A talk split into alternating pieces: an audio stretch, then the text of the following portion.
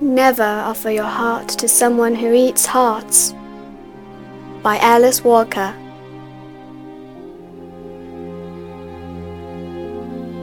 Never offer your heart to someone who eats hearts, who finds heart meat delicious but not rare,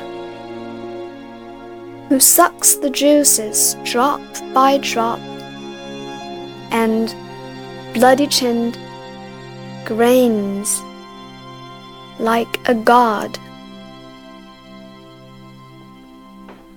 Never offer your heart to a heart gravy lover. Your stewed, over seasoned heart consumed, he will sop up your grief with bread and send it shuttling from side to side in his mouth like bubblegum.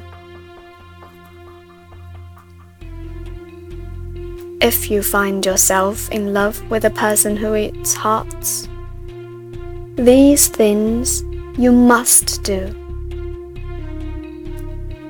Freeze your heart immediately. Let him, next time he examines your chest, find your heart cold, flinty, and unappetizing. Refrain from kissing lest he in revenge dampen the spark in your soul.